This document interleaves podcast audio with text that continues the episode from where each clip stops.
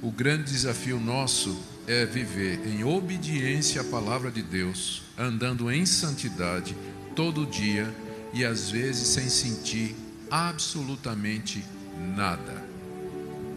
Você ora, você não sente que tem alguém do outro lado, você abre a sua Bíblia e lê, o texto não parece pular e falar o seu coração, você obedece a Deus e só vem bomba em cima de você. O grande desafio da espiritualidade é você continuar crente, sem sentir, sem ver, sem experimentar e dando tudo errado.